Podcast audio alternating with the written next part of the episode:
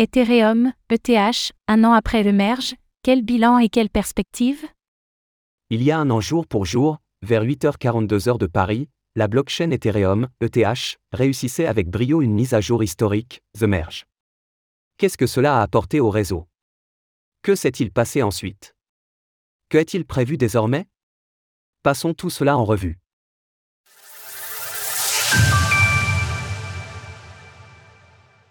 The Merge d'Ethereum fête son premier anniversaire. Ce vendredi, The Merge d'Ethereum, ETH, fête son premier anniversaire, marquant le passage historique de la blockchain d'un consensus par preuve de travail, POW, à un consensus par preuve d'enjeu, POS. Plus précisément, The Merge est le fruit d'une double mise à jour. En effet, Bellatrix, qui a Singularity NET sur la couche de consensus le 6 septembre 2022, a permis de préparer la Beacon Chain à sa mutation.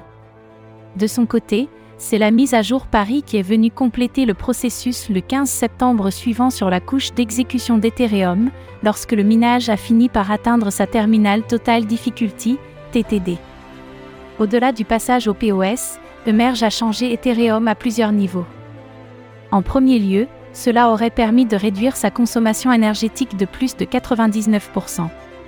Au niveau de la quantité de TH, celle-ci est désormais plus facilement sujette à devenir déflationniste, grâce à une modification de l'émission de TH couplée au burn. Plus important encore, les investisseurs peuvent maintenant participer à la sécurité du réseau plus aisément, soit en déléguant leurs ETH sur des validateurs tiers, soit en déployant leurs propres validateurs avec 32 ETH l'essor du stacking The Merge et la mise à jour Chapella. En réalité, des validateurs ont pu être déployés sur la Beacon Chain depuis le 3 novembre 2020. Mais jusqu'au 13 avril dernier, date des mises à jour Shanghai et Capella, Chapella, il était impossible de retirer les ETH déposés en stacking. Alors qu'une part de la communauté craignait de retrait massif d'ETH après l'activation de Chapella, c'est tout le contraire qui est advenu. Et pour cause, le stacking est si populaire que nous avons relevé récemment que plus de 20% des ETH sécurisaient le réseau. Malgré tous ces avantages, le stacking peut également mettre en lumière quelques points de centralisation, notamment avec la dominance d'acteurs tels que Lido maintenant plus de 29% des validateurs par exemple.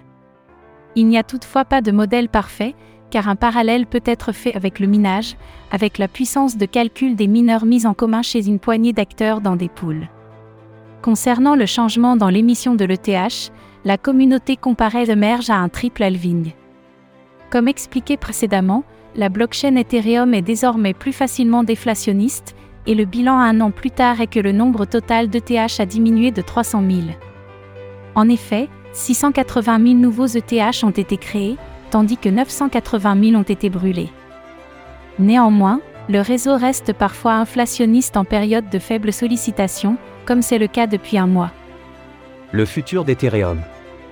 La prochaine grande étape d'Ethereum est l'introduction du proto Danksarding, avec elle, EIP 4844 qui sera implémenté lors des mises à jour Canquin et Deneb, Danquin, qui pourrait arriver d'ici la fin de l'année. Pour rester simple, cette mise à jour n'est que l'une des nombreuses étapes qui rendront Ethereum bien plus scalable qu'il ne l'est aujourd'hui. Cela passe, entre autres, par de nombreux développements sur les layers 2, qui auront un plus grand rôle à jouer à l'avenir. L'un des défis de tout cela est le stockage des données créées, et en partant du principe que celles-ci vont croître de manière exponentielle, cela pourrait vite devenir problématique pour les nœuds du réseau. À son niveau, LPIP 4844 introduira des modifications permettant d'alléger les données contenues dans les nœuds. En matière de décentralisation, ces innovations seront les bienvenues, alors qu'Ethereum est souvent pointé du doigt pour sa quantité de nœuds hébergés chez des acteurs tels qu'Amazon Web Services, AWS. Lors de la Korean Blockchain Week il y a une dizaine de jours, Vitalik Buterin réaffirmait la nécessité de pouvoir maintenir des nœuds sur du matériel peu coûteux, une condition nécessaire pour la décentralisation. Aujourd'hui, un full node nécessite un SSD de 2 Teraoctets, tandis qu'un archive node demande plus de 12 Teraoctets de stockage. De par cet état de fait, nous comprenons l'ampleur du défi qui attend Ethereum pour les prochaines années, afin que tout un chacun soit en mesure d'héberger des nœuds facilement chez soi et à moindre coût.